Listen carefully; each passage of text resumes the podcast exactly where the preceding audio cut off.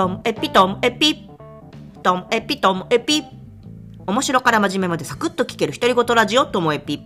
こんにちは皆さんお元気でしょうか？今日はですねあの調味料についてなんですけれどもあの中華のための調味料とかあとは韓国料理の調味料とかいろいろあるじゃないですか、まあ、その中でですね私が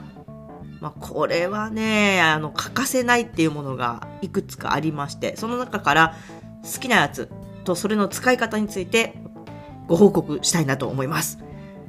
今日は中華編ですね。もう中華の調味料で、まあ、鶏ガラスープの素も欠かせないんですよ。でもそれ以上に欠かせないのは、オイスターソースです。いや、オイスターソースがない我が家なんて考えられない。それぐらい私オイスターソース好きなんですよね。でもまあ、入れすぎちゃうと、ちょっとね、味が濃いんで、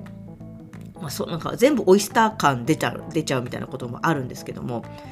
で、あの、おすすめの、えー、使い方が、まあ、3つぐらいいきましょうかね。まあ、1つ目が、あの、最近ハマってるのが、目玉焼きで、目玉焼きをフライパンで焼きますよね。でこうなんか焼き上がるちょっとぐらい前に、えーと、生姜のチューブとオイスターソースとあとみりんちょっととあと醤油ちょっとみたいな感じでもうそのフライパンの中で、えー、目玉焼きに味をつけちゃうんですよね。でそれをそのまま、えーと、ご飯にのっけてでそこにこう茹でたブロッコリーとか茹でたほうれん草があったらそれも添えてだからそのブロッコリーとかほうれん草はそのちょっと焦げたそのオイスターソースとか生姜とか醤油とかみりんとか混ざったそのタレをちょっとなんかこう吸わせながら食べるみたいな。もうそれでもう朝ごはんは完璧なんですよね。めちゃめちゃ気に入ってます。目玉焼きにオイスターソース。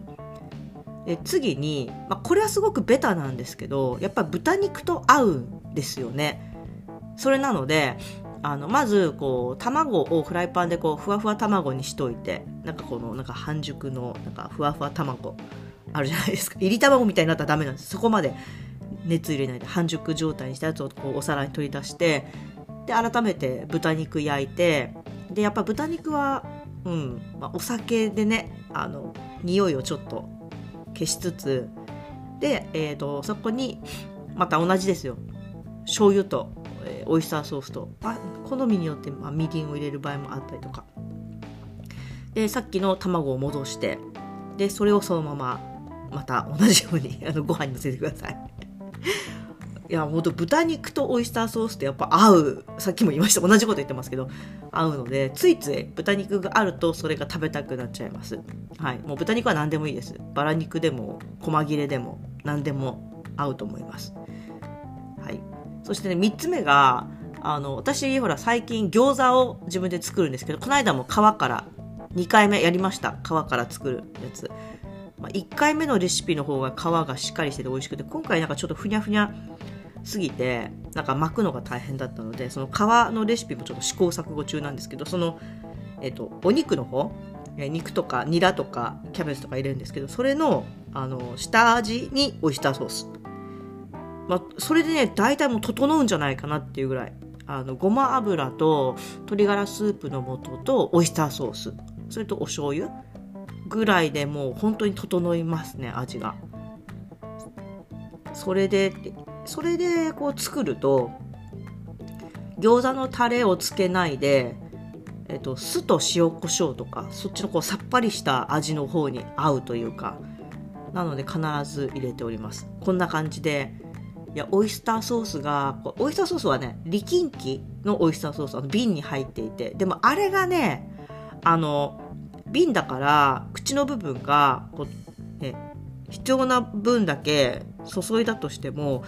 やっぱりちょっと垂れちゃうんですよ口のところから。あれだけがこう難点だなと思うんですけども。でもあの力んきじゃないオイスターソース買ったんですけどもあの口の部分があ液だれしないんだけどでも味がやっぱりちょっとね力んきの方が好きだなと思って愛用しております。はい。世の中にはもっと美味しいオイスターソースあるかもしれないけどやっぱりスーパーでいつでも買えるっていうんじゃないとこう家からこう切らすことができないのではい、力んき愛用しています。いや、目玉焼きはね、ほんとやってみてほしいです。目玉焼きは、後から醤油かけるとか、あとはソースの人もいると思いますし、まあ、いろいろね、塩コショウの人もいるかもしれないけど、あの、フライパンの中で味をつけちゃうっていう、でちょっとあの、濃く絡める感じがたまんないんですよね。ぜひお試しください。今日も最後までお聴きいただきましてありがとうございました。さようなら